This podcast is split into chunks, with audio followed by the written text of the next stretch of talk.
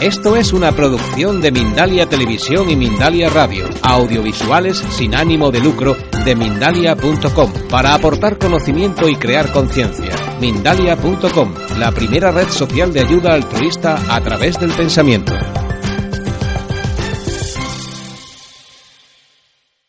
Para mí más que un libro es una voz que se te mete dentro de la cabeza y dentro del corazón y que a veces te hace reír y que a veces te acompañas y lloras y que a veces hasta te puede hacer enfadar, eh, pero cuyo propósito creo o intuyo es el, el darte permiso o el hacer que tú te des permiso eh, simplemente para ser. Os voy a presentar un poco a Javier, creo que todos lo conocéis, pero es algo que me gusta hacer, sobre todo para los, los padres y los amigos, así que voy a leer un poco su currículum. Es escritor, traductor, asesor editorial, es profesor de escritura creativa y de yoga. Se licenció en Filología Hispánica en Derecho, hizo estudios de doctorado en Literatura Española Contemporánea y creo que esta es su primera incursión en la no ficción, pero ya ha escrito eh, distintas novelas, entre ellas el libro de Los hijos de los Masai o El cuaderno del secreto de Hans. Yo no os voy a explicar de qué va el libro, os lo va a explicar él. Vamos a hacer un pequeño diálogo, si él me lo permite, para, para hablar un poco acerca de ello. Yo le haré unas cuantas preguntas y luego si acaso os pasaré el turno a vosotros por si también tenéis alguna curiosidad o algo que queráis preguntar. Y bueno, yo creo que como el título es el que es, igual tendríamos que empezar preguntándonos qué nos pasa. Porque, ¿Por qué somos infelices? ¿Es el Facebook, es la tele, es el calentamiento global, el smartphone? ¿Por qué? ¿Qué nos pasa, Javier? Ah, bueno, hola a todos, gracias por venir. Gracias a, a Rocío y a, la editorial, a, la Casa del Libro. Es un nombre muy bonito para una librería, la Casa del Libro. Y no nos pasa nada, ¿no? no nos pasa nada porque realmente la meditación, que es de lo que trata este libro, no se ha inventado ahora. ¿no? La meditación la inventaron hace miles de años, cuando no existía Facebook, cuando no había electricidad, cuando no había coches. Pero parece ser que también sufría. Buda, ¿no? Es el prototipo del hombre que lo tiene todo. Es un príncipe, lo tiene todo, ¿no? Tenía dinero, tenía riqueza, tenía coches, tenía chicas, de todo. Era infeliz. Así que no es una cuestión, no es una cuestión de ahora, como decía el escritor español Sánchez Ferlosio, a, a cada generación le gusta pensar que está viviendo una época especial porque a nadie le gusta vivir en un momento de la historia en la que no pasa nada, ¿no? Porque eso va en contra de nuestro ego, ¿no? A cada generación le gusta pensar que al día siguiente ¡bah! va a desaparecer el mundo, ¿no? Los romanos seguramente, ¡ah! El imperio, a los griegos el imperio, a los persas el imperio, a cualquier el descubrimiento de América, qué gran momento. y a nosotros nos gusta pensar que nuestra época también es el, el, sumum, ¿no? El, top de la historia, cuando, bueno, no pasa nada. Así que no es una cuestión de ahora. Dices en, este, en el prólogo del libro que este es un libro de amor, pero no es una novela romántica. O sí, o sea, lo, lo puedes explicar. Eh, háblanos de esto, porque es un libro de amor. Bueno, porque hablar del amor siempre está bien, ¿no? Realmente realmente es la cuestión, ¿no? Es la cuestión de todo. Uh, puedes ser muy rico y no tener amor, no ser, no ser capaz de darlo o no recibirlo y ser muy desgraciado. Puedes ser muy pobre y tener amor o ser capaz de darlo o recibirlo y ser muy afortunado. Así que el amor es la cuestión, en lo que hablo de este libro también es, y en lo que hablan gente más sabia que yo, es que el amor es una cosa que siempre está ahí. Lo que hablo en el libro es que todo el mundo realmente sabe lo que es el amor. Otra cosa es lo que tú piensas que es el amor. Pero lo que todo el mundo sabe, porque es un programa que tenemos instalado de serie, no se puede desinstalar. Es como uno de esos programas del teléfono que no te dejan desinstalar, ¿no? Llamas a Samsung, llamas a Apple y te dicen, lo siento, pero lo que tú tienes aquí instalado no se puede desinstalar. Y eso es lo que todo el mundo sabe que es el amor. No lo que te gustaría que fuera el amor. No lo que tú crees o te han contado que es el amor. Lo que, tú ya lo sabes, tú ya lo sabes. Y, todo, yo no voy a explicar lo que es el amor. Porque todo el mundo lo sabe, porque todos tenemos el mismo programa metido justo aquí, no aquí, aquí. Y no aquí, aquí. Y cuando tú estás haciendo las cosas que ese programa te dice, que lo tienes aquí guardado, ya puedes sufrir muchísimo. Pero en el fondo sabes que estás haciendo lo correcto. Y si estás haciendo cosas desde aquí y ya puedes ser muy feliz, que tú sabes que no estás haciendo lo correcto y vas a ser como Buda y te vas a salir y lo vas a dejar todo y vas a tratar de encontrar qué es el verdadero amor. Muy ligado con esto creo que está el subtítulo, que es este subtítulo tan precioso como ser todas las cosas que amas. Háblanos un poquito de por qué, por qué, se por qué tenemos este subtítulo aquí, qué quieres decir con esto. Para los que todavía no han leído el libro, luego cuando lo lean lo van a, lo van a entender. Hmm. ¿Cómo hacer todas las cosas que amas? Este, este título viene de un verso de, de Luis Cernuda que dice, porque, que dice que porque algún día yo seré todas las cosas que amo. Y esto viene a ser que realmente lo que te hace el amor, es, es lo que estamos hablando aquí dentro, es que tú ah, te sientes unido a todo, ¿no? No sientes la separación entre tú y los demás, entre tú y todo, porque como todo el mundo tiene el mismo programa, todo da igual, no hay distancia. Cuando tú tienes ese amor, te conviertes en todo. Ya dejas de ser tú lo que tú crees aquí, sino que realmente te conectas con todo y pasas a hacer todo. Y si alguien se compra un coche muy chulo, lo tienes tú. y si alguien tiene una novia guapísima, esa novia es mía. ¿No? Y si alguien, sea en su contrario, si alguien lo está pasando muy mal, ese dolor es tuyo también. ¿No? Cuando tú miras tu corazón, ves todos los corazones. Ya no, pues vas a sufrir igual, pero vas a saber que eso que te está pasando a ti, en tu corazón, le pasa a todo el mundo. Y entonces dices, ah, bueno, a ver qué hacemos entre todos. Un cambio de perspectiva.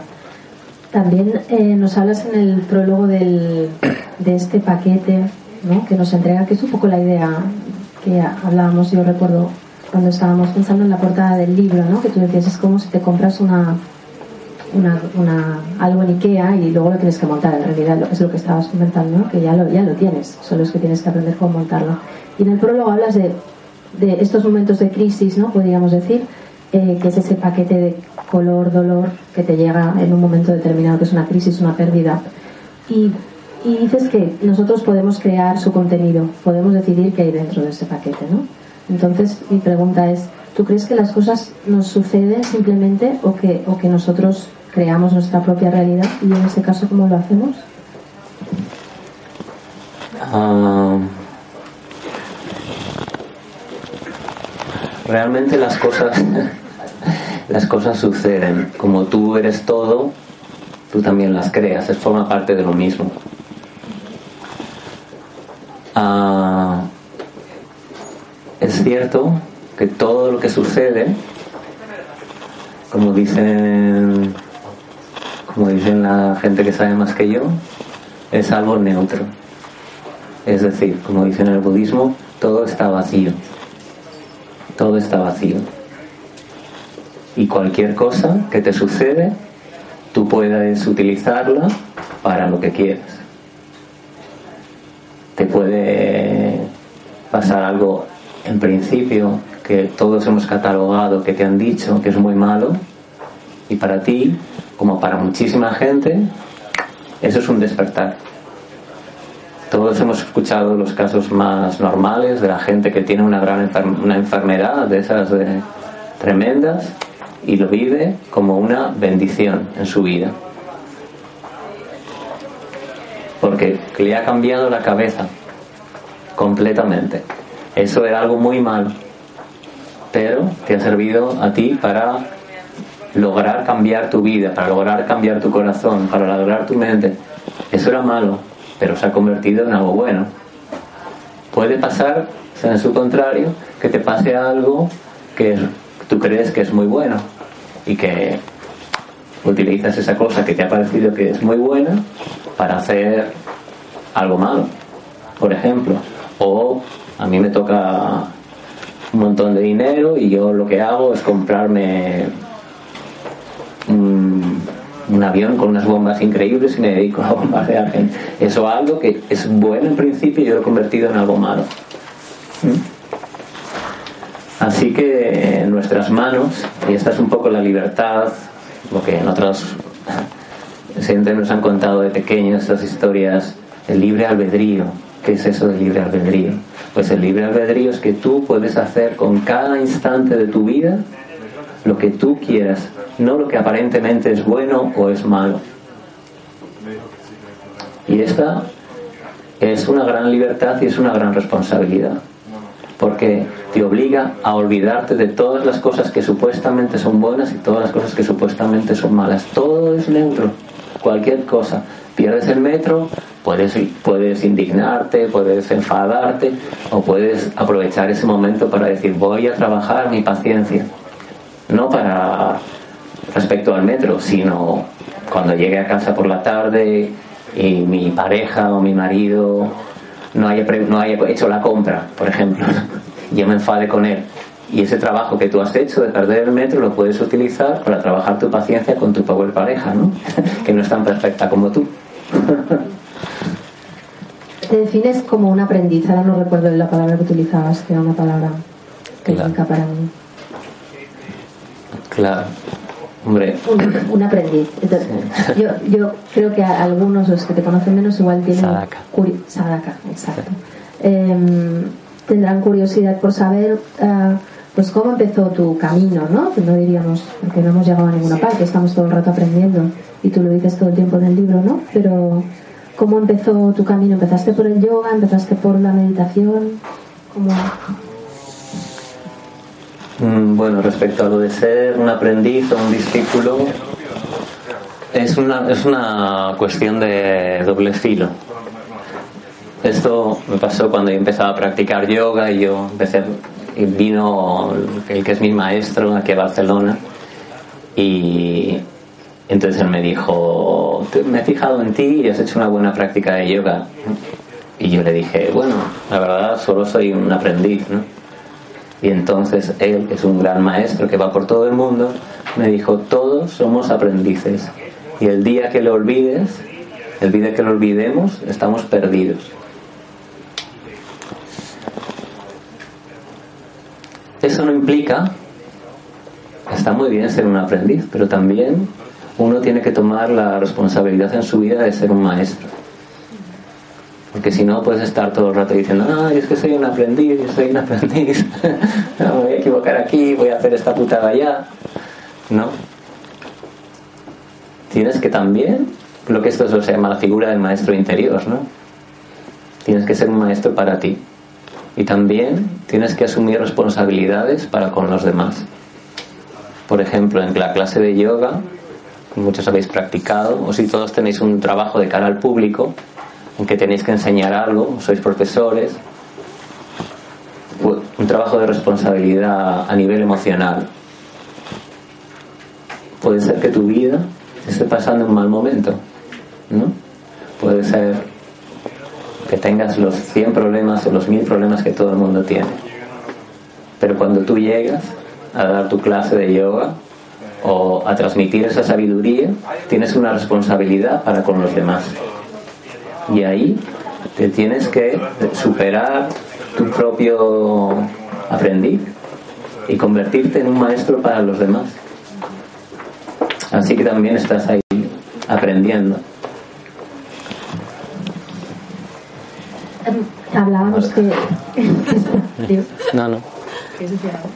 No. Eh, este, este, libro va de, meditación y dentro de un rato vamos a, meditar juntos, los que lo deseéis. Eh, ¿Por qué es tan importante la meditación? ¿Y por qué a veces nos parece algo tan complicado?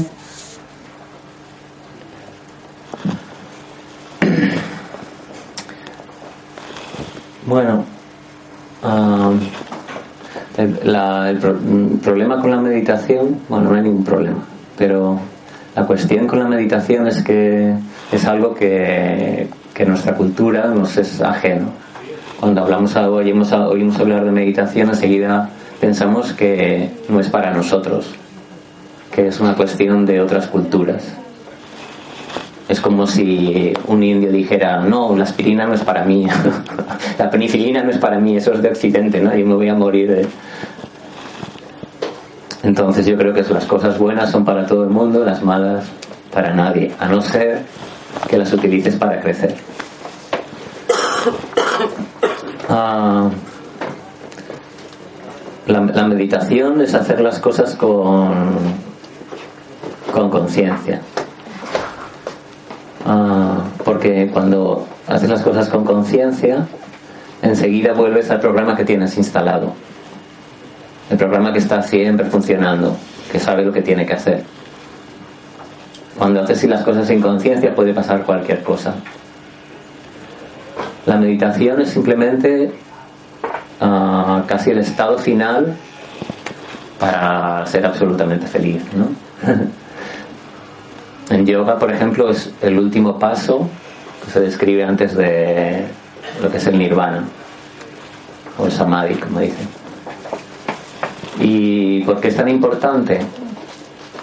Pues porque si haces las cosas sin conciencia, sin, mirar el programa que ya tienes instalado dentro, entonces no tiene ningún sentido por un lado no tiene ningún sentido vivir, es como si te estuvieras perdiendo la verdadera película de tu vida, ¿no? estuvieras ahí en los cuartos de baño mientras tu película está pasando, porque no te estás dando cuenta. Y segundo, porque la película que no vas a ver, la película tuya es una película maravillosa. La película que tú vas a ver mientras estás en el cuarto de baño va a ser un infierno. y entonces es bastante importante. Le puedes llamar meditación o para muchas y por eso trato en el libro de, de hacer eh, de poner como decían había una colección que ponía se llamaba odres eh, odres nuevos. Bueno era una colección que trataba de vertir los clásicos de la literatura al lenguaje actual no pues yo lo, lo que trato de hablar es de estos temas de la meditación o de cosas verdades universales, lo que se llama la filosofía perenne, en un lenguaje nuestro, occidental, para que la gente venza los reparos de decir, no, ¿qué es eso? ¿Qué es eso de meditar? ¿Qué es eso de el vacío? ¿No? ¿Qué es eso? ¿Qué es eso del nirvana? Eso no es cosas nuestras, Pues para que sea tuyo, para que cojas la sabiduría de aquí, de allá, de lo que te sirva, ¿no? Igual que igual tomas distintos alimentos, no tienes por qué estar siempre con una tortilla francesa, ¿no? Igual puedes poner patata, un poco. La sabiduría está para todo el mundo. Da igual de dónde venga. Y además todas las sabidurías dicen lo mismo. Y para, y para que podáis empezar, aparte de lo que haremos después, en el libro hay unas meditaciones muy concretas. Eh, escritas con mucho humor, con mucha gracia y con, como él decía, ¿no? con un lenguaje muy asequible eh, para todo el mundo para que podáis empezar a practicar desde el primer día. Y hablando de esto, ¿no? del, lenguaje, cómo lo, cómo has transmitido, que decía yo al inicio que era un libro engañoso y, una, una de las cosas por las que digo esto es por el, por el sentido del humor, ¿no? que lo que impregna muchas veces a este libro y a, estas meditaciones. Eh, pasa, nos pasa a veces ¿no? que cuando hablamos de, de, mindfulness o de meditación o de crisis personales o de momentos difíciles nos ponemos muy serios. ¿Tú utilizas, estás utilizando el humor justamente para sacar un poco a la, a la persona de, de ahí y hacer que vea las cosas con otra perspectiva? ¿O es que simplemente te sale así y, y está? Hombre, yo lo que pasa es que soy Géminis, ¿no? Y entonces, por un lado, soy muy serio y por otro lado, tengo la tendencia a, a tener sentido del humor. Hace muchos años, cuando yo todavía no había escrito ningún libro, dije, bueno, yo igual algún día, algún día escribo algún libro. Y entonces esta persona me dijo, pues seguro que es una comedia, ¿no? Porque tú tienes mucho sentido del humor. Y yo dije, qué raro, pues sí, soy un tipo muy serio. y entonces yo creo que, que es un poco esa, esa ambivalencia. Quizás en el libro lo que he pasado es que el tipo que tiene sentido del humor se reía del otro tipo que soy yo, que es el hombre tan serio, ¿no? ¿No? Y entonces cuando yo estaba tomándome las cosas muy a pecho, pues realmente la otra persona uh, se reía de mí. Al, reír, al reírme de mí, lo que hacía era un poco al reírme también de otras personas también que se están tomando su vida con mucha seriedad. Y creo que el humor, cuando dicen si eres capaz de reírte de ti mismo, es que no todo está perdido, ¿no? Y el humor es un gran invento, ¿no? Es, una gran, es un gran don. Mm.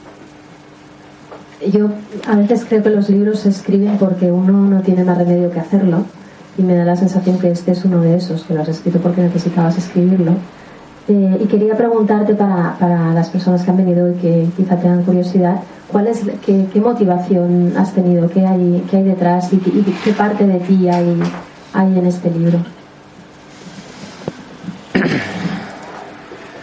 Bueno, este es un libro que nunca pensé escribir, la verdad. No tenía en mi vida, si me hubieran preguntado, la cosa más imposible que hubiera pasado en mi vida es una cosa que estoy haciendo ahora, que soy profesor de hot yoga.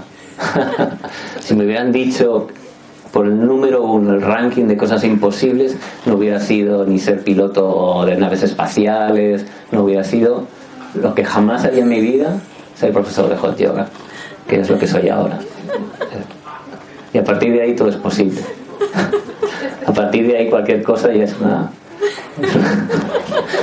Sí, bien. Y con este libro me pasó. Tampoco pensé en escribirlo. Me acuerdo cuando nos conocimos tú y yo, la... hace tres años igual, puede ser.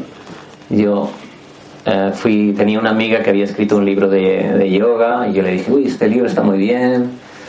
Y conocí a un, un amigo en la editorial, Eduardo, y me dijo, oh, pues bueno, tienes que hablar con Rocío. Fui a, la fuimos, fui a la editorial con mi amiga para a ver si publicabas todo el libro. Y yo fui ahí un poco simplemente porque había hecho la gestión, porque había escrito un poco el libro de mi amiga para... Ahora me entero. claro, esto es una de las cosas que uno puede hacer. Claro, porque este era un manual que había escrito para dar clases, pero yo dije, esto del libro lo podemos hacer para que llegue a más gente. Y, y entonces yo iba ahí como, bueno, me acuerdo que al, al, finalizar, cuando nos íbamos, dijiste, ¿qué libro quieres que llevarte? Y yo cogí y dije, aprender a meditar, qué divertido. De Mathieu Ricard, que es un monje budista francés, ¿no? que es un hombre muy de confianza del Dalai Lama. Ah, ahora, tres años más tarde, veo en el catálogo de, este, de esta primavera que salimos Matías, Ricard y yo juntos. Estás bajando mucho el nivel en la editorial. Estamos manteniendo. Estás manteniendo. Ah, total, que yo no sabía. Pero un día, partir de las cosas que yo estaba empezando a descubrir, y a partir de que mi vida como yo pensaba que era ya no existía más, de repente un día me sorprendí escribiendo esto. Y yo me levantaba cada mañana y me ponía a escribir, no tenía ni idea de lo que yo a escribir. Ni idea, no tenía ningún plan. Y hasta que desde que comencé, pum, terminó. Y fue así.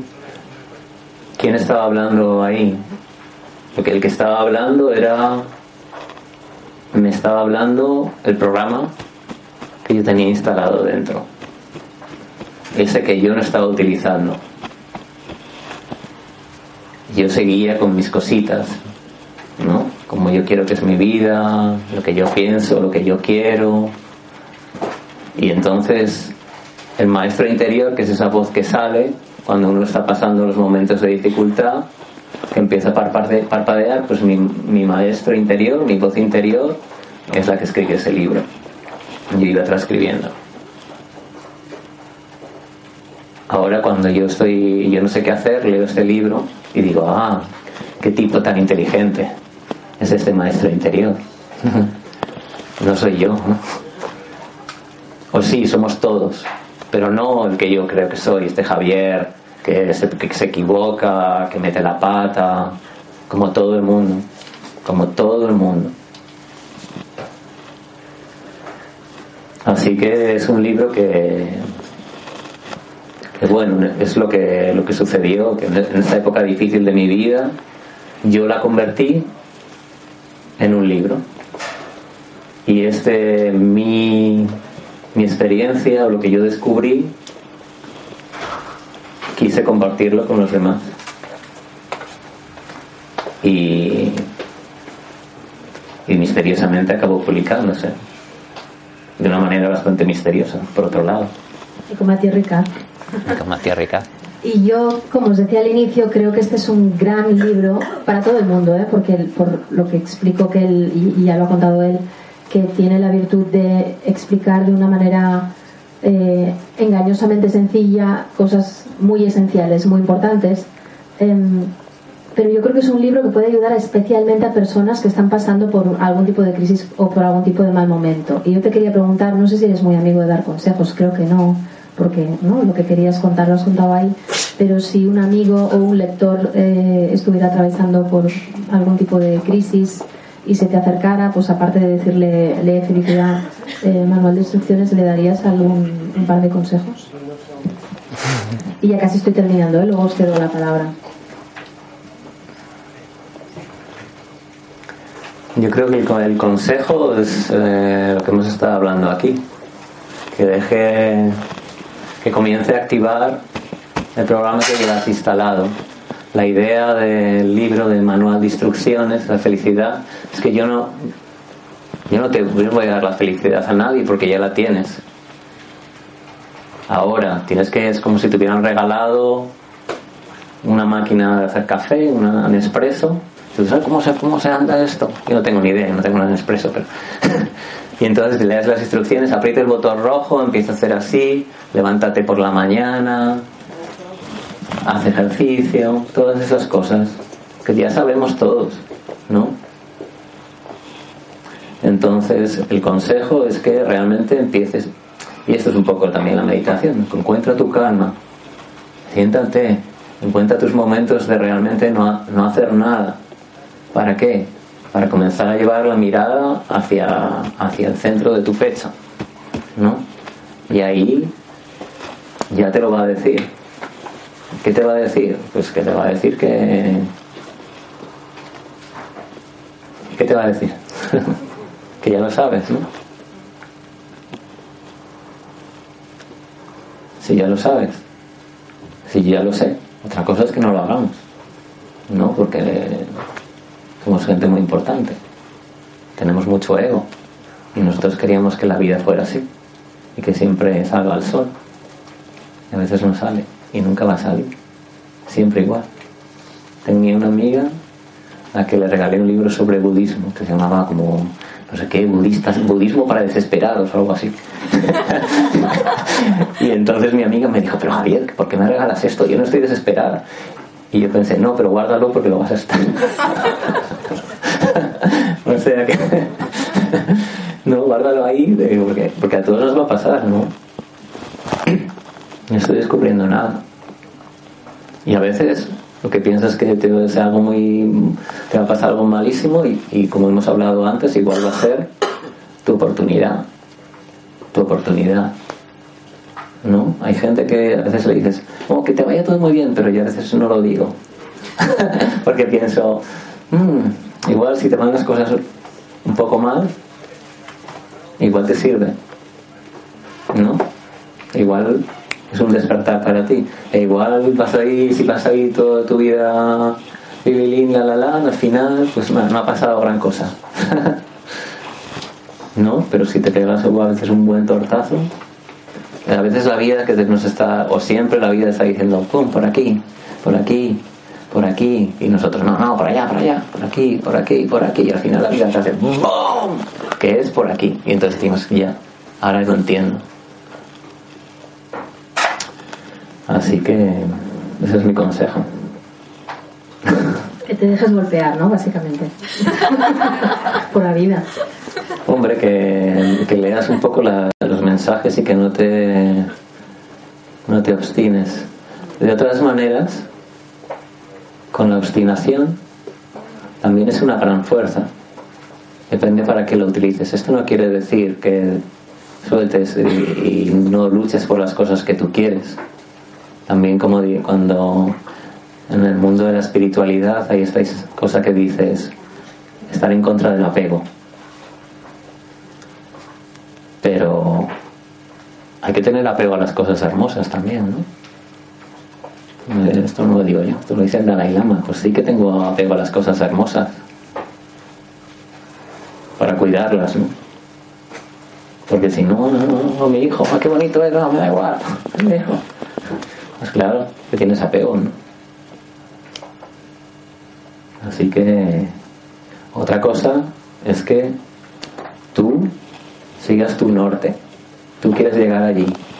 Al final, igual va a ser que no quieres llegar ahí, porque la vida tiene otros planes para ti. Pero tú tienes que tener tu, tu rumbo, tu rumbo marcado, que es este. al final no llegas ahí. Tú haz lo mejor que puedas. Lucha por lo que quieres. Inténtalo. Que no sale. No, eso no puedes luchar, te tienes que rendir ahí, ¿no? Tienes como por lo que quieres y soltar los resultados. En yoga también se utiliza mucho la, la inhalación y la respiración, ¿no? Coges fuerza y luego sueltas, ¿no? Haces fuerza, relajas. Si estás siempre tirando, no puedes, tienes que también soltar para que los músculos y para también tu mente se, se relaje y se hagan las cosas. ¿no? A veces estás pensando, pensando, pensando, pensando. ¿Cómo lo hago? ¿Cómo lo hago? ¿Cómo lo hago? ¿Cómo lo hago? Te relajas. Ah, aquí está, como tu bolso el otro día. bueno. Um, ¿Alguien tiene alguna pregunta? Después van dos regalos. Preguntar rápido para que vengan los regalos.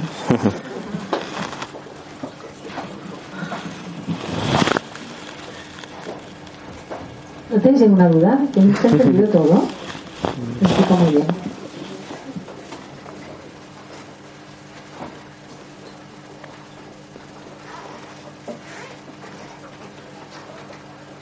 L'Aina no té cap pregunta? per això...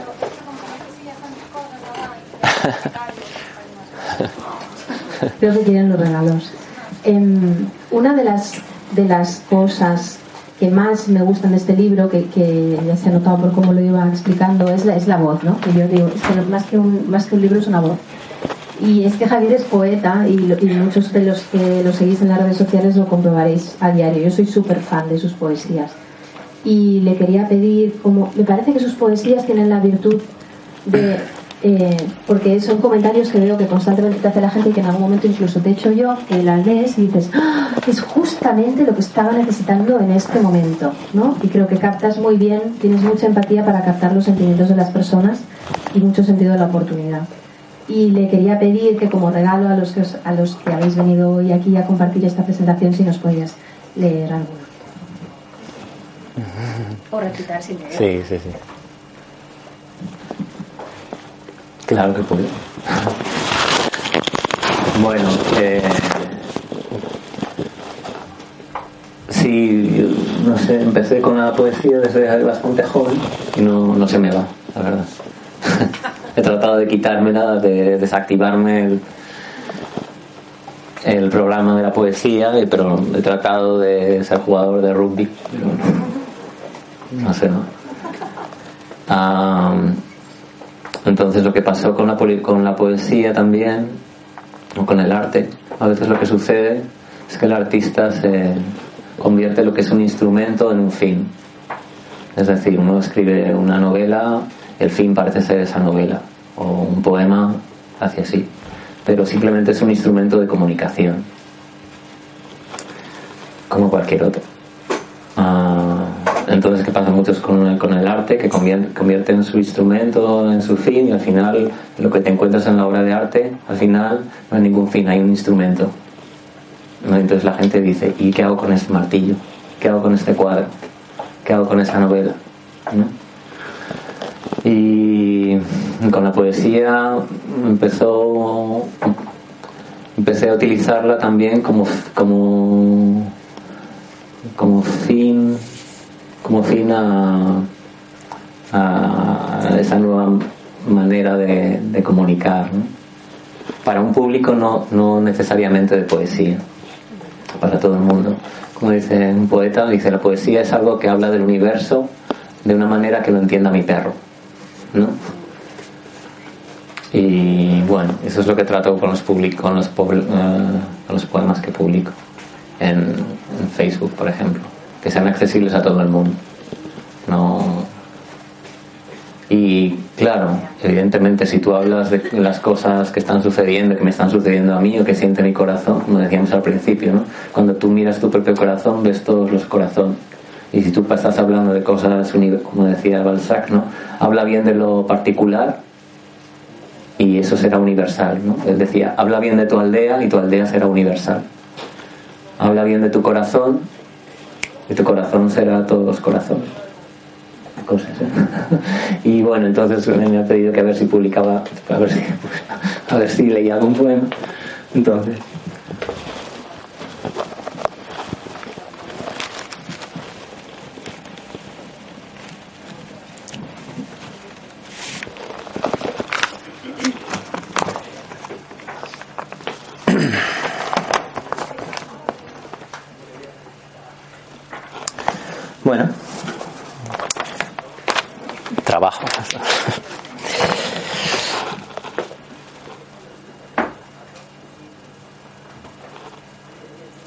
este por ejemplo habla de este chico Buda, ¿no? Que lo tenía todo, pero todo el mundo dice quiere ser como Buda, quiero ser un hombre tan especial y tan sereno, pero no se olvidó de que también Buda las pasó muy mal y por eso le pasó algo terrible en su vida y por eso luego se hizo maestro.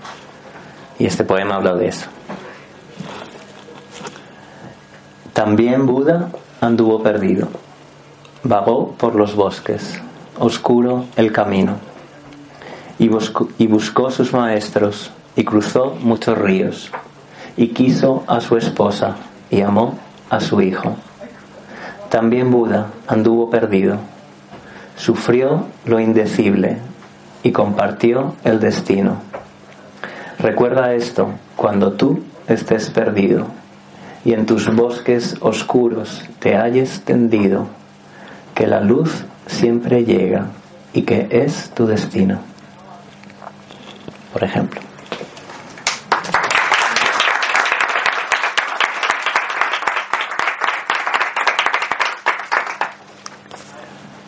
Bueno, este otro habla de las pretensiones de perfección que tenemos todos. ¿no? Te levantas por la mañana y si tienes suerte, quieres ser perfecto, ¿no? Como todos.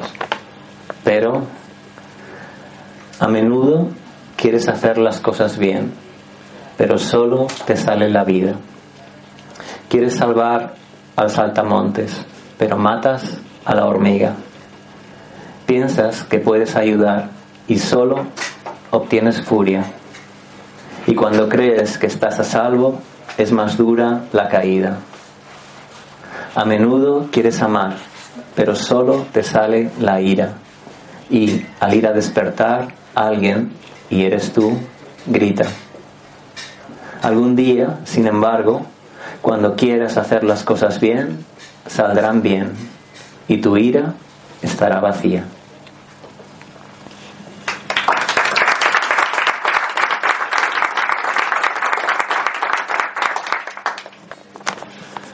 Bueno, este otro habla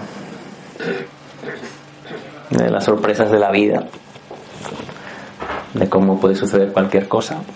Y como ya sabemos, cualquier cosa puede ser buena o puede ser mala, según lo que hagamos. También me había una película, ¿no? La, Isla del Tesoro, de pirata que siempre estaba esperando, se levantaba cada mañana y miraba el camino a ver si llegaban sus amigos, ¿no? Por el tesoro. Y siempre todas las mañanas se levantaba y miraba, ¿no? A ver si llegaban con el mapa del tesoro. ¿Cómo se llamaba este? John el Largo, ¿no? John Silver el Largo. Me acuerdo. Me acuerdo porque siempre en nuestras vidas siempre estamos mirando, ¿no? A ver cuándo llega, a ver cuándo llega, a ver cuándo llega, a ver cuándo llega. Y entonces de repente igual va a llegar. Estamos mirando por aquí y ya por el otro lado. Estate atento al amor. Quizás no llegue por donde lo estás esperando. Quizás estés mirando hacia el norte y llegue por el sur. Quizás pienses que llegará un martes y lo haga un jueves tarde y cansado del viaje, pero alegre siempre de estar junto a ti. Estate atento al amor. Quizás no sea como tú lo esperas. Quizás te pille a contramano.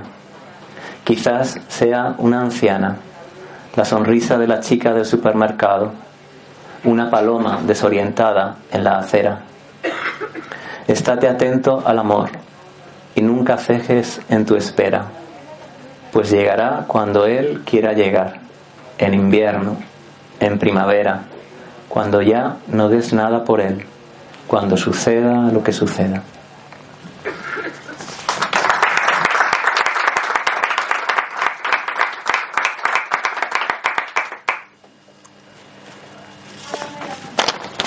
Bueno, y ya para terminar, eh, para de leer, siempre hay que quedarse con ganas. En la vida siempre hay que quedarse con ganas para tener ganas de la siguiente reencarnación, ¿no? Porque si no dices, no, por favor, no. De hecho, ¿no? Dicen que, que uno sigue reencarnándose hasta que no ha satisfecho completamente todos tus deseos. ¿no? El día que hayas satisfecho todos tus deseos, dirás, pues para el siguiente planeta, donde tendrás nuevos deseos. Por satisfacer, satisfacer, satisfacer. Bueno, entonces va a ser el último para, para quedarnos con ganas. ¿no? Y, bueno, este, poema habla de la, de la posibilidad de abrir, de abrir en tu vida la, la ventana de, de, que las cosas te van a ir bien. ¿No? A veces somos nosotros los que nos levantamos por la mañana y decimos, Javier, hoy te va a ir fatal hoy se acabó. Te va a ir fatal y pase lo que te pase, ¿no? Aunque te pasen las cosas más estupendas, te va a ir fatal, ¿no? Entonces no reconoces nada, nada de lo que te está pasando como bueno. Sin embargo, si tú te permites pensar que las cosas te van a ir bien, ¿no? Imaginaos que fuera mentira, da igual. Pero permítetelo pensar. Igual al final las cosas todas te salen mal en la vida, ¿no? Pero igual no. Bueno, ese problema, poema habla de eso. Permítete pensar que la vida te va a ir bien, que en cuanto tú te distraigas y te des la vuelta, alguien te clavará dulcemente el puñal del amor. Permítete pensar que la vida te va a ir bien, que si las cosas no son como tú quieres, ya no queda chocolate, ya esos labios no te besan y no hay esos, zapatos de tu talla, es que son así para que aprendas. Permítete creer que nunca te va a faltar lo que, lo que necesites, que por muchas tormentas que te envuelvan, algo bueno te espera, aunque tú no lo sepas. Ya se ve la tierra al horizonte, con su agua fresca y cerveza en la nevera. Confía en tu felicidad, en las cosas pequeñas, en un sencillo plato de pasta, o en que tienes piernas. La gracia consiste en existir, en respirar de manera bella. Todo lo demás ya está llegando, ya llegó y siempre llega.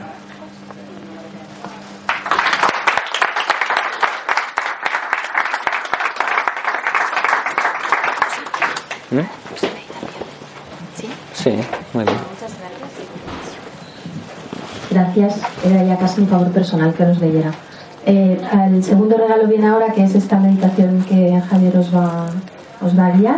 Y yo eh, quiero recordaros que al final de la meditación, que estaréis muy relajados y probablemente en el vacío y lo habréis olvidado todo, eh, los libros verdes que están aquí es la mejor ocasión del mundo para llevaros un ejemplar firmado por Javier.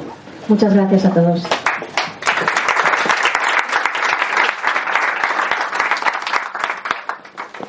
Bueno, es una, una, meditación, sesión de hipnosis para que todo el mundo al final compre el libro. O sea que al final todo el mundo va a experimentar una sensación irrefrenable. No debe ser al autor. No, como en la guerra de las galaxias cuando le dicen, ¿no? Cuando dicen el poder Jedi, ¿no? Como vete a tu casa y replanteate tu vida, ¿no? Es igual, al final aunque no te guste nada el color verde o toda esta presentación te haya parecido impresentable, pues vas a querer comprarlo, no sabes por qué. Luego lo tirarás en tu casa. ¿Qué he hecho yo con esto cuando se te pase la hipnosis? Bueno, ahora vamos a hacer una cosa muy sencilla. Puedes cerrar los ojos o no cerrarlos, da igual. Puedes cerrarlos, no pasa nada. Yo que tú los cerraría. ciérralo porque es un lujo, ¿no? Siempre estamos aquí como finalizar, siempre estamos viendo cosas, viendo cosas, viendo cosas en el parque temático de la ciudad, ¿no? Y qué placer cerrar los ojos un poquito, ¿no? Además el mundo va a seguir exactamente igual. ¿No? No va a desaparecer, yo prometo que no va a desaparecer. Bueno, ahora vamos a hacer una cosa muy sencilla. Ahora, manteniendo la boca cerrada, vamos a respirar por la nariz. Esto es una cosa también muy interesante. Siempre hay que respirar por la nariz. La boca para hablar y para besar. Muy bien. Y ahora vas a llevar, vas a hacer otro, otro segundo paso, que es, vas a continuar respirando por la nariz, pero te vas a imaginar que respiras por el centro de tu frente o por el espacio entre tus cejas, como si tuvieras un agujerito ahí. Y a través de ese agujerito vas a inhalar y vas a llevar el aire hacia la base de tu columna. Y tocas la base de tu columna con el aire y al exhalar el aire sale de vuelta por toda tu columna y sale por ese agujerito que tú tienes. Y de nuevo, otra vez, inhalas por ese agujero hacia la base de la columna y el aire al exhalar sale por ese agujerito. Y una vez más, inhalas hacia la base de la columna y exhalas de vuelta y el aire sale por ese agujerito. Ahora vas a inhalar por el mismo agujerito hacia la base de la columna, pero el aire va a salir por el tope de tu cabeza, proyectándolo hacia el cielo. Y de nuevo, inhalas hacia la base de la columna y el aire sale por el tope de tu cabeza hacia el cielo. Y una vez más, inhalas desde el centro de tu frente hacia la base de la columna y el aire sale por el tope de tu cabeza. Y ahora vamos a inhalar desde el centro de la frente por el mismo agujero justo al centro del pecho, a la derecha de tu corazón físico. Y vas el aire ahí y exhalas de vuelta hacia el centro de tu frente. Y una vez más inhalas desde el centro de tu frente hacia el centro de tu pecho. Y desde el centro del pecho exhalas de vuelta. Inhalas hacia el centro del pecho y exhalas de vuelta.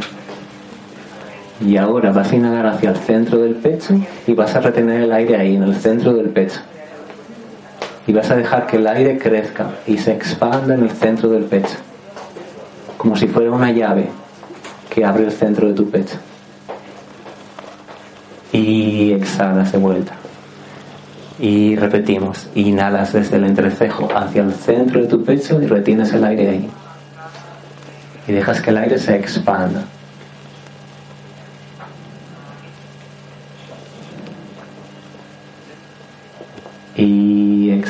la silueta. Muy bien. Y ahora vas a utilizar ese espacio que has creado dentro de ti y vas a pensar en alguien que está mucho peor que tú. Alguien que está ahora mismo en un hospital. Alguien que está trabajando desde hace 14 horas.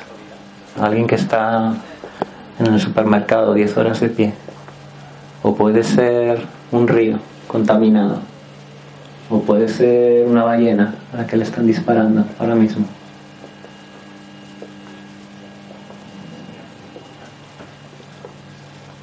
Y entonces conectas desde el centro de tu pecho con esa otra persona. Y esa es la manera de ser todas las cosas que amas. Y ahora cuando despiertes tendrás unas ganas irrefrenables de comprar el libro. Muchas gracias por venir.